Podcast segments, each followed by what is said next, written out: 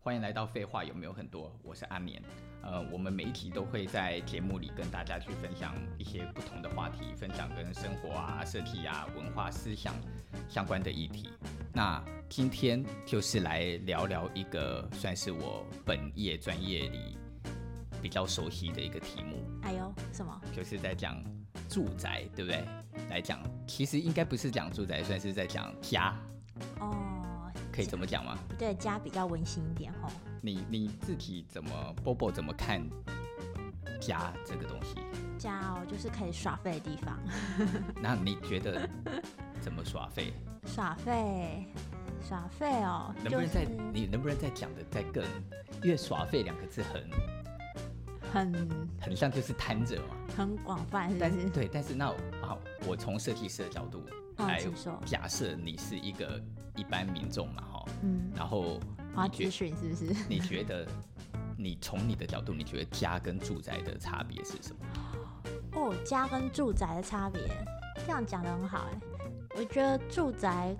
可以是建商刚盖好的那一栋东西，嗯但是当我真的搬进去去放进我的东西的时候，这个住宅才成为了我的家。哎、哦，你对呢？，所以其嗯实有拥有你的东西进去到那个住宅里，嗯，是一个很重要的。过对程不对不对？对，最最近很多人在买房子，你有感觉到吗？呃，有我有听到，就房子那个市场还蛮热络的。然后你看，像公司也有也有同事也买房子，哎，有对，对不对？然后对你看公司同事就是自己本身就是室内设计师，嗯，然后他都帮他都自己来，他他自己都 施工。对他他帮别人做设计的时候，他在做的是别人的住宅，哦，但是他在做他自己的，他那一天就把他家的照片发给我，嗯我一直跟他要。啊嗯嗯嗯我看到他家的照片的时候，我觉得，看超美的、啊，嗯，就是那不是室内设计师一般，它不仅仅只是一个住宅的设计，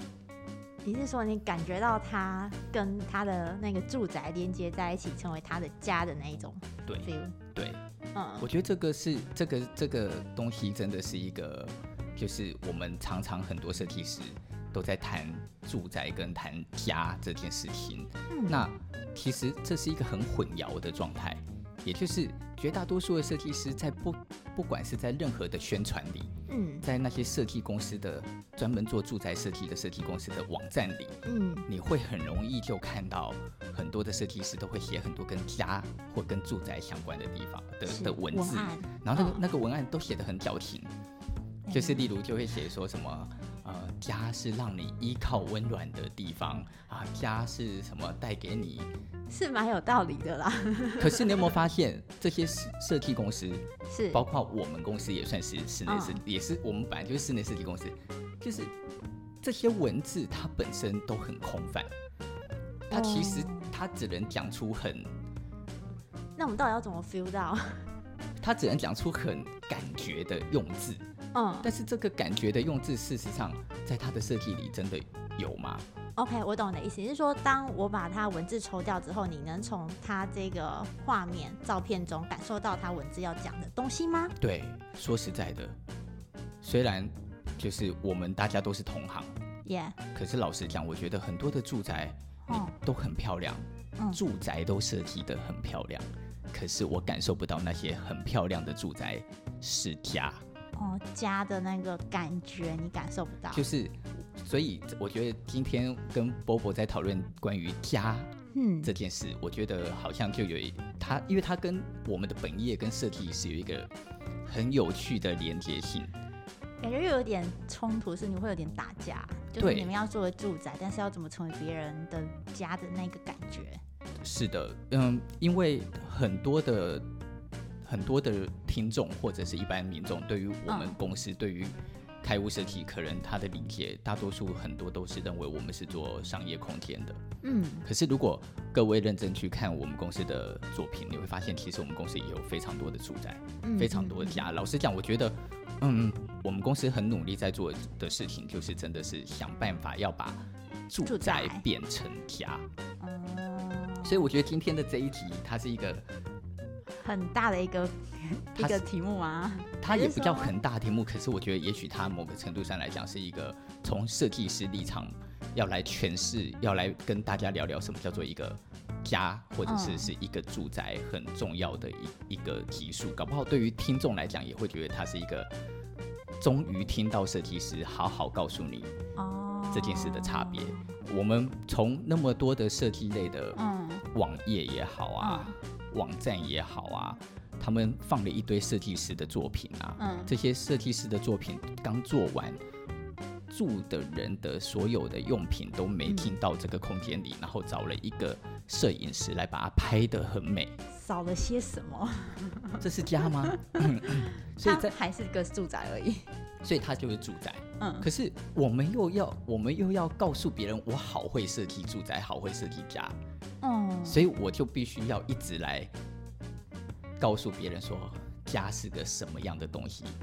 嗯，这有一个很奇妙的呃，尴尴尬吗？矛盾感吗？或尴尬吗？ 对对对对对，所以我觉得 Bobo 刚刚讲的很好，就是哦事实上，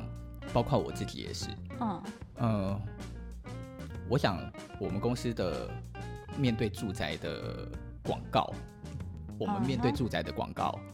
啊呃，如果有业主自己真实的生活进到空间里而拍的照片，我们就比较容易会会去讲到生活跟家的关系。对对对，可是我们有某一些住宅，其实事实上他所拍出来的照片是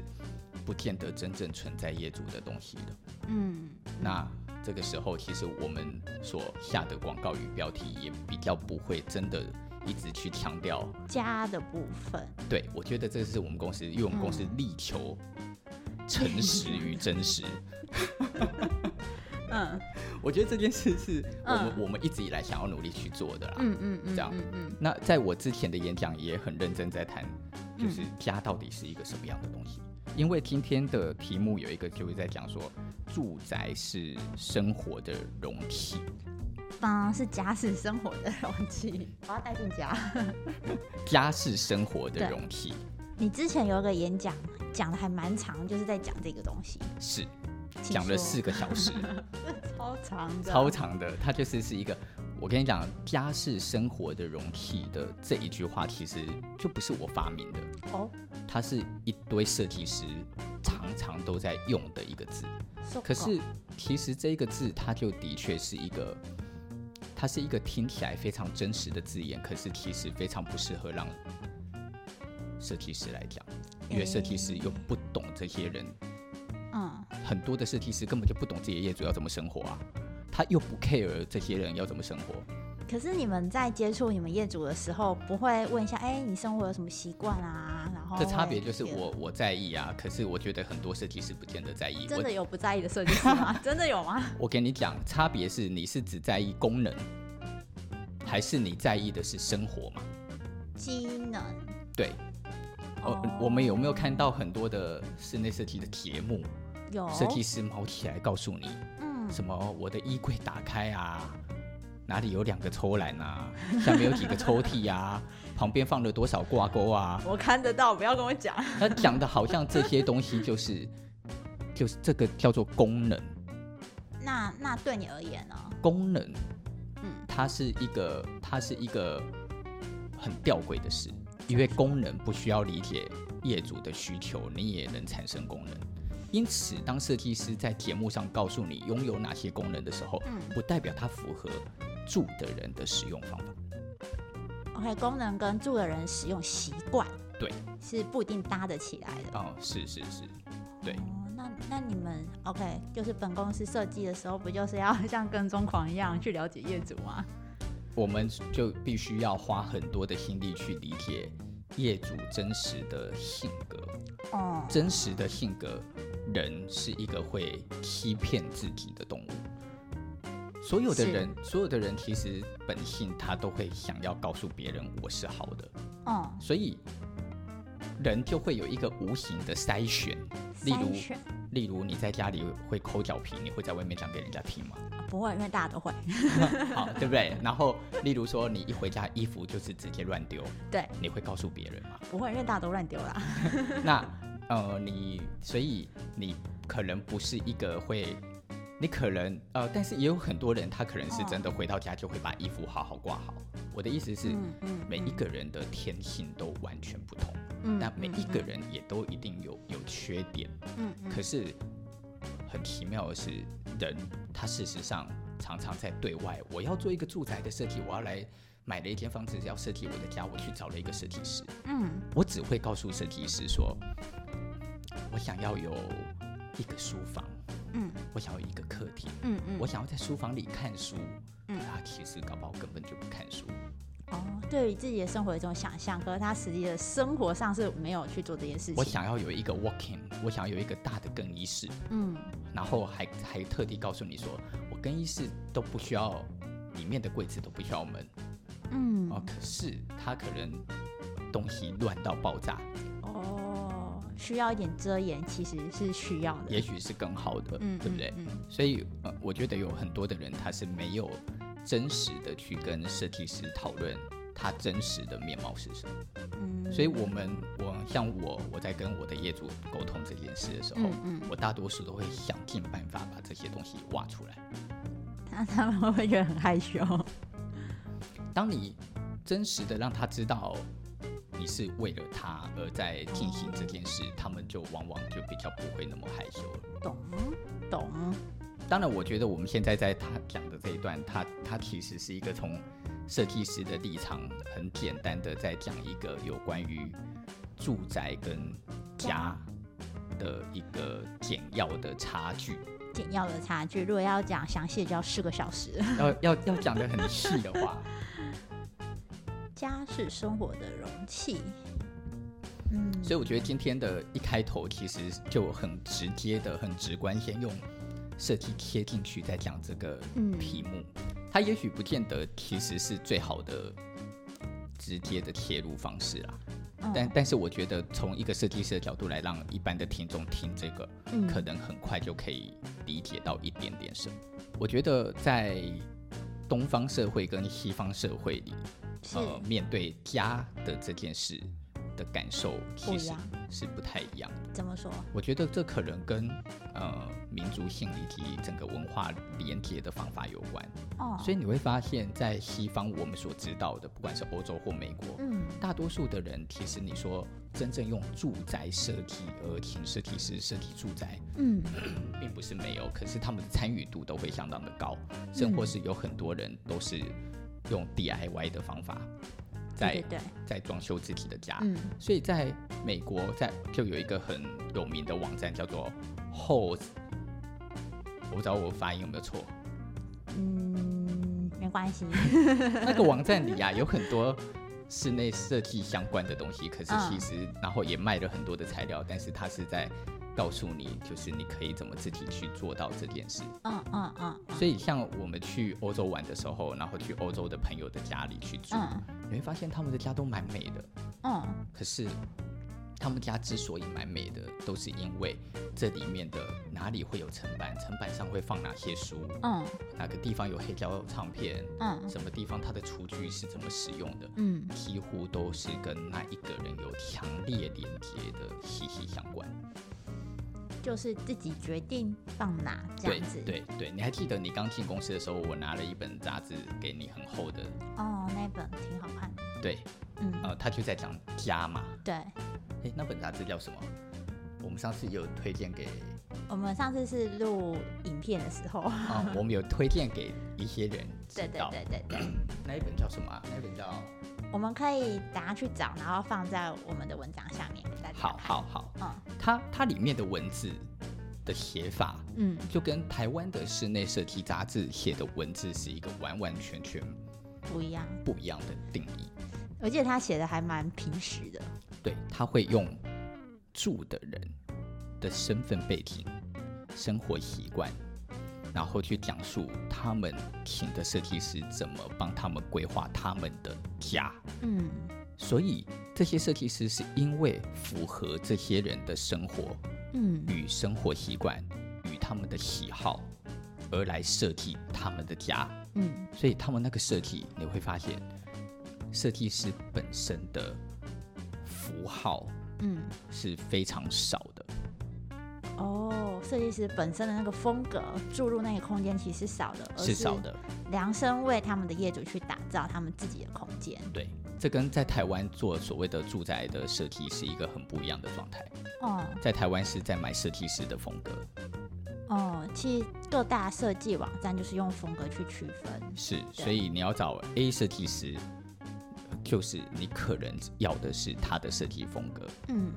嗯，我们很难谈这个的对错，可是可以从是这里去讲到文化，为什么我们刚刚会去讲到欧美的这种习性？嗯呃，也就是因为他们大多数从以前，就是我们讲二战以后，嗯呃，整个国际上面在教育，我们都说西方社会的教育嗯，给予人的自我意识是比较强烈的，嗯对，所以呢，他们也比较在乎什么叫生活，嗯对不对？我们都知道欧洲人他怎么一天只工作八小时，时间一到连就是东西放着人就走了。嗯，从台湾跟东方人的角度来讲，这就是一个比较太过了，然后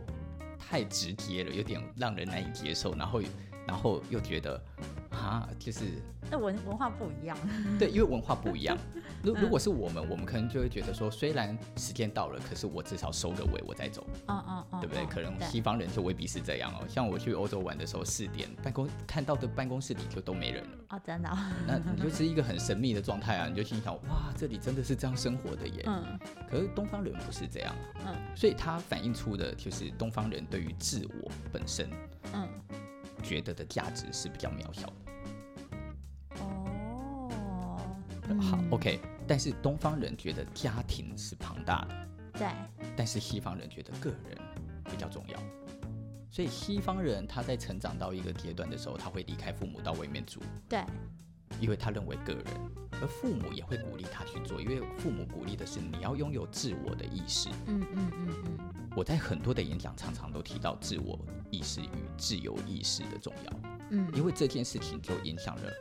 你成为一个什么样子的生活态度的人。嗯，而东方不一样，东方人没有强烈的自我意识，比较群体一点。对，例嗯如说，我我我可能长到二十几岁、三十几岁，嗯啊，我的妈妈开始老了，我为了一种对于父母亲的责任负担与嗯孝顺，因此我就会选择放弃自我，而嗯继续跟自己的父母住。对其实你甚至于还无意识，没发现你这么做是是放弃了某些自我的意 识。绑架了自己吗？ 是绑架了自己。可是我，我可是我，我必须讲哦，我在这儿，我并不是要去批判对与错，对，我们再返回来再来讲，嗯我们再返回来讲东方的这个状态，因为一切都以家庭为目标，嗯因此这个家庭凝聚所产生的一个，power，家的氛围，嗯某个时候反而更浓厚。哦，那我们就要来谈这两件事情产生的一些很奇妙的事或差距。我觉得其实这个题目真的可以讲的事情很多，真的很多。所以我们就可以来讲讲哦，例如说。呃，西方人因为他自我意识比较强，所以他会他在生活里拥有的自我很多。我很清楚知道我要住什么样的房子，嗯，我想要我的墙壁长什么样的颜色，我对看什么样的书，嗯，我是什么风格的人。我合适什么样的东西？因此，就算你没有装修，他光是利用他个人的 sense，他就可以将他的家给构筑起来，嗯，对不对？对，台湾或者是东方人的不同是，家里一样没装修，嗯但是家里所存在的物品，嗯因为从前一代遗留到后一代，遗留到下一代，嗯，这些垃圾，你也可以说它是垃圾，就人像家我是传家宝啦。就像我家很多垃圾，我必须讲，丢了也丢不完啊。有些东西都是二三十年前我爸留下来的嘛，那他现在也还健在啊， 到底很健康丢啊。那丢不丢呢？你说要丢，他舍不得；你说放在那，他就一直放在那。可是也不知道干嘛那这你也样不。知道干嘛嘛。嗯但是我们又不得不承认，嗯也就是因为这些事情的留存，嗯，让一个看似我们现代当代年轻人都觉得丑的家，嗯，其实反而又存在了一种很无形的味道。有那个时间线在里面。是，所以我们都在讲家在讲什么，其实我在我觉得家最主要的，其实我们说生活的容器的这件事情，嗯，它所产生的是一个累积的改变。累积的改变，哦，嗯因为拥有了累积的改变，嗯，它就会在你的生命当中不停的刻出你在生命里面重要记忆的存在。嗯，所以这这个重要记忆的存在，就会成为你对于这个家的感觉的依赖。我刚刚突然想到一个东西，就是你刚刚说客在跟家的东西，不知道你以前有没有那种经验，就是小时候在家里，你爸妈会叫你站去墙墙壁上，然后量你身高， 然后就画，就说几年几月几号，是有，是，你们也有，我们这个也有啊。我们家现在也有一个墙壁呀、嗯那个墙壁依然有这些符号。嗯嗯嗯，那你你会发现，这个符号不是一个装修的房子可以取代的。嗯，对，更有趣的事情是，当我们在到了现在的这个时代，嗯事实上，平均每一个人的美感，相较于十几二十年前来讲，嗯都已经越来越好了的这个时代，嗯可是很多人却可能抹去掉更多以前生活的痕迹或记忆。嗯台湾人是这样的，台湾人是一个某个程度上是是一个把过去抹去掉的方法很快的一个的一个国家的人民性。嗯我们在做很多的住宅的设计，嗯留住过去曾经有过某些的家里的东西的人是很少的。说过大多数的业主来找我们，都会跟我们说，以前的东西都不要了。哦，他们想要一次整个就反省这样，是，那这这当然我也必须要讲，这是一个很诡异的事实。设计师们一样也好害怕他们留东西，我也害怕。我你是我怕那个风格不搭啦？对，虽然我告诉你，虽然我是反对这个逻辑的，可是我也会嗯害怕，因为我会害怕他留下来的某些东西，我不知道我该怎么把它安放跟放入设计，哦，所以以至于大多数的设计师都会鼓励换可是新的，我，我要讲哦，我不表达，我并不是在我我是在承认一个错误，承认一个错误，因为什么错我误认为这是错的，我认为不能嘿，并不应该是鼓励对方把所有的东西都丢掉，而是是应该鼓励对方思考看看什么对于他曾经的生活来讲是重要的。也许是一个塑胶的柜子，它也许不是很起眼；哦，也许是一些架子，一些或者是他留下来的很多的书，还是什么东西，或者是嗯某一张老沙发，或者是一张破旧的藤椅，都可以。就是思考这些东西在你的记忆中的重量是不是可以留下来，然后继续带入下一个新的家里对面这样。嗯我觉得是，我觉得因为不可能有人从一个地方到另外一个地方，他可以什么都不存在，然后就过去了。高他想要一个全新的自己， 啊哎，我觉得很多，我觉得大多数的人都是，都是大多数的人来找来找室内设计师装修，要的就是全新的自己。我觉得跟你讲，阿年，你刚刚讲的前一段话太危险了，我要帮你稍微洗白一点。阿年，虽然你这么认为，但是搞我们公司里的其他设计师不这么认为。当然， 对嗯，我好，这我们现在在讲的这件事就可以讲到，例如那个那个武崎润一郎吗？嗯，你说过他，武崎润一郎不是写《音译礼赞》吗？嗯音译礼赞是所有室内设计师或建筑师几乎必读的经典嘛哦，真的哦、哦，那我不知音道译礼赞在讲什么？音译礼赞就是在讲音译这件事，嗯也就是在讲一个阴暗、潮湿的美感，呃哦，未必潮湿，阴暗、光线，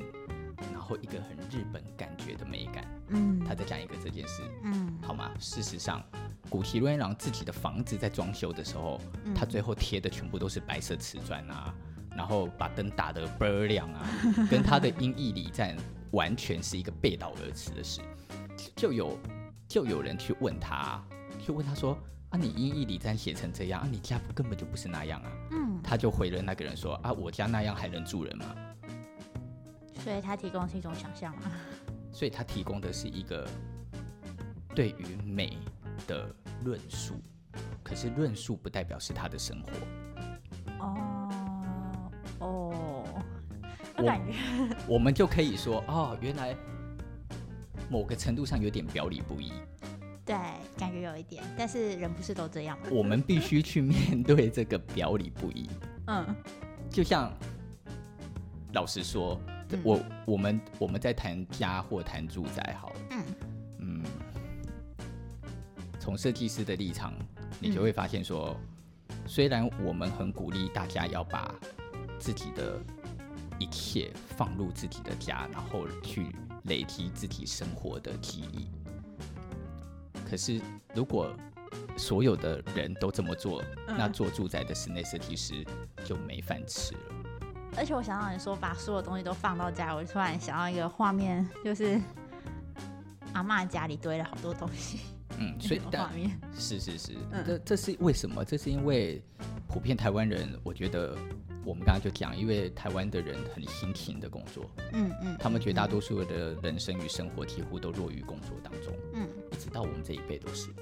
一直到我们的这一辈，我们才开始在意识这件事而来改变这件事。嗯嗯，所以嗯四十岁以下的人，我们现在在台湾在四十岁以下的人，我觉得对于自己生活的生活感，嗯相较于过去真的是好非常非常的多。嗯，我只能够说，美感的教育，它永远它就是一个缓慢的渐进，嗯缓慢的演变，它真的是无法快，也快不起来。嗯但是我们的确在这十几年的工作里，慢慢去感觉到，哇哦，就是嘖现在的人越对于自己的生活，才慢慢越来越感受到我可以怎么生活。嗯只是，只是站在快一点的人的角角色的身上，嗯例如，我觉得我就是一个快一点的人。嗯，我就总会觉得台湾有点慢，你在急什么啦？这样我就觉得很可惜。就是，嗯但是事实上，今天如果我是一个用自我风格，嗯就是我就是出了一个很明确的风格，希望大家都来买我的风格的这么样的一个室内设计师型的商人，嗯那其实这个时代对我来讲超好的，哦，因为所有的人对于美感的美学正在萌芽，他们刚开始理解美，嗯，但是他们不理解字体，因此他需要的美就去找设计师帮他建构。 OK，就是他去参考这些标签们、这些风格们，然后觉得哎、诶好像这个可以，但是不一定适合自己。未必嗯未必适合自己，嗯他也还没有真正很有自己的生活，可是他开始在学习什么叫生活，嗯所以这个时候他就去找了一个很有风格 A 风格的设计师，嗯然后 A 风格的设计师给了他一个长成那样的住宅，哎嗯，哎、帮我帮嗯助他去，达成家的模样。但是那是不是他的家可能还未必，因为他还不见得懂自己要的生活是什么，嗯，会不会住进去它就变成那种？有可能。有可能这个就是我，这个就是暗示的力量。哦，就是你知道是设计这设计的本身跟室内设计的本身，它其实里面就蕴含了很多奇妙的话题。哎、诶我觉得这个很酷，暗示真的很酷。我例如说，我们在帮很多人打造他的家的时候，嗯我们会发现，我现在讲的是我喽，就不是其他的室内是其他的室内设计师。 OK 我代表就是我个人在看我怎么帮别人做他的住宅的时候，嗯也许我做，其实各位如果去看我做的住宅，有一些住宅很像没什么设计，可是也有一些住宅花俏到不得了， 对，华丽到嗯，怎么会这 么 over 啊？很就是浓别郁人别的设计师还会来跟我讲说，你讲家讲的那么朴实，可是你做的住宅那么花俏。可是我必须要讲的事情是，这个东西也就是是因为我花了很多的力量跟心力，想要去理解这些住住的每一个人。嗯，所以以有有的人他的生活方法真的很文青啊，嗯有的人嗯他真的就不需要生活，他只需要华丽。哦， 表象啊嘛，是，所以每一个人的需要是不一样的。嗯。那你单单你只是放入自己的风格来给予他，其实是无法达成属让他变成属于他的家的可能。嗯，哎、我很好奇，说你会不会在你的设计中放放入一些暗示的元素在在会设计里面？会会会那他们会注意到吗？会，呃，应该是这么举例。暗示的元素，其实我们在讲的就是暗示让住的人的生活习惯默默改变的方法。哦，很多的，你如果今天你只是依循着业主谈他的需求，嗯，他说他要有一个书房就有一个书房，他哦说要有一个什么呃开放式厨房就有一个开放式厨房，嗯你不一定帮得到他，因为你只是在符合他需求而做出了一个空间，嗯你可你可以帮他把美感做得蛮好的，嗯嗯，可是也许不见得真正帮到他。那什么叫帮到他是？你在你跟他的沟通里，你发现他需要的不是一个书房，嗯他也许需要的是客厅里有一张椅子的角落，可以看书的角落，也许是这样。嗯因为他告诉你他要的是一个书房的时候，你只听到需求，嗯可是当你跟他聊天，你才发现，原来他只是想要有一个地方可以陪伴家人，但是那个地方他可以独处。哦，哎，这是嗯完全不一样的定义啊！但是你作为设计师，你听到了吗？你你也许听到了。你如果你听到了，那你就要用自己的想法去告诉他，觉得他需要的是这个。我当然必须要讲，这失败率很高，我觉得的确因为因为我们刚刚就在讲，很多人是不理解自己嗯要什么的，他怎么会知道你这么做是为了他好？可是你真的这么做了之后，他信任你了。他有我们遇到的一些业主，后来回来告诉我们说，你们那个时候建议我们书房就直接用餐厅，嗯我们现在觉得很棒，应该那一嗯很张开大心餐桌成了我们一起看书的地方，嗯这就是暗示的力量哦哦，或者是你给了他某某某一个柜子，嗯告诉他说：“我拜托你不要再乱丢衣服了，我帮你设计了这一个洞，你就都丢到里面。嗯你只要觉得不脏，还可以再穿，你就丢到里面。嗯你你如果要剪，就去里面剪出来就好了。嗯我们就会跟我我们讲的话未必是好听的，可嗯，是我哎们讲的话是真实的。对，诶，有些业主就真的照做了。你再去他家，就突然发现他家的维系嗯维持嗯就比以前好很多。可是你没有改变他、啊。”你只是给一个你给了他一空个随间便的机会，但是你不，你不是让他的随便充斥在空间不，是散乱的，是，但是你你也没有强迫他要整理啊。嗯你你今天你如果是跟他说你不可以这样，生活要好，你就是要改变自己，对，你去改 变，你去改变你自己啊，你干嘛改变别人？嗯嗯嗯，我们就跟这就跟谈恋爱一样嘛，谈恋爱都大家都在讲说你就是不可能改变别嗯人，设计嗯师也不可能改变别人。嗯嗯嗯，我，所以我们刚刚在讲那个这这这些小小的行为，嗯他在暗示着我们的业主，其实他就是在帮助他去改变一些对于生活上的方法的可能性。我觉得这个是一个很有趣的地方。我觉得有趣，超有趣的啊！我们录的差不多了，是 吗？我觉得这这讲不完啦，吼，可是我跟你讲，我觉得这个话题真的很难嗯一集讲完，因为因为它像我们今天讲的，都还是一个站在从设计师跟一般人之间在看这件事。对，你看哦，光只是在讲这件事情，我们要在我们之后有机会要再讲的深入一点，对我，们可以利用这个话题去延伸出，例如日本的嗯某个程度上的日本美学。嗯在日本美学里，我们就可以去谈到刚刚讲古崎润一郎的优选，嗯也可以谈到日本美学里的差题。嗯我们很多人都是从美感面在看这些字眼而已。嗯嗯可是其实很多人可能忽略掉的是，这些字眼它来自于动态的，它是来自于时间的改变的，嗯它是它是一直在转变的。嗯那这个东西也影响到什么？也影响到电影啊，嗯例如小津安二郎的电影啊，例如最近那个日本还有一个四肢愈合啊，啊啊这些啊人，他们这这两位大导演，他们所做的电影全部都是立基于一个从家的核心价值嗯来看待家为什么会疏离，以及家为什么会冲突，嗯以及这些家的冲突、分离、破碎、重组，最后去告诉你他怎么看待情感与家这个东西，它延伸的东西，它都已经不不再只是。很多啊，对，它不再只是在谈一个美不美的问题，嗯因为我们今天从设计的角度来谈美不美，嗯，它实在是太空泛了，这也很主 观，太表面了。嗯，所以我觉得这个话题其实，我觉得今天比较像是一个开起开场起头起头是，我觉得这集赞赞赞，那阿年来结语喽，好啊，今天我们的节目告一段落了。如果你喜欢《废话有没有很多》这个节目，要来追踪我们的 FB 哦。那我们的 FB 里面，你定期都会收到我们最新提速的通知。那呢，另外一点是我们会将我们的 Podcast 呃所上架的各个地方都会列在我们 FB 里面的资讯栏里面，让大家可以从各个平台上都可以听到我们的节目。是，你有没有要结尾什么？结你尾你要不要结尾一下？结尾一下，我们今天谈这个东 西，你觉得如果是一个从聊这个这件事的是立场来讲，我我觉得我很爱你讲那个 hint 的部分，暗示的部分，我觉得超 酷。超酷的哦。对，就是一般人不会发现这件事情，而且会很想知道，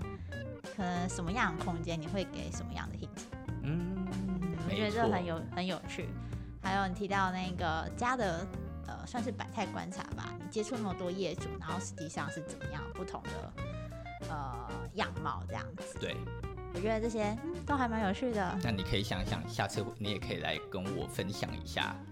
就是在我们聊了一些天之后，嗯，你怎么重新，你怎么用你的角度来看家这件事。哦，其实我跟你讲，为什么我会讲到这个，是因为从设计师的角度，我们很少听到一般人跟我们讲家。哎、我觉得这样子啦，大家来留言或是来写信给我们，可以跟我分享一下他们的想，哎、你们的想法，各位听众们分享一下你们的想法。好啊，如对，果我们有收到，哎、觉得哎、还蛮蛮合适跟大家就是各位听众分享的话，我们就在节目上跟大家分享这样子。是，我觉得光是家的这个议题，也许我们在日后不见得，它不见得是一个连续的哦、嗯哼，可是我们会会在日后无就是有空的时候，我们就会开一个话题，有的时候是讨论真的用设计面来讲事情，有嗯，的时候我们可以用，例如我们刚刚讲的电影的面来讲事情，我觉得也许它是一个很可以被拉开广度的议题。嗯嗯，好，那就拜拜喽。好，那就拜拜喽。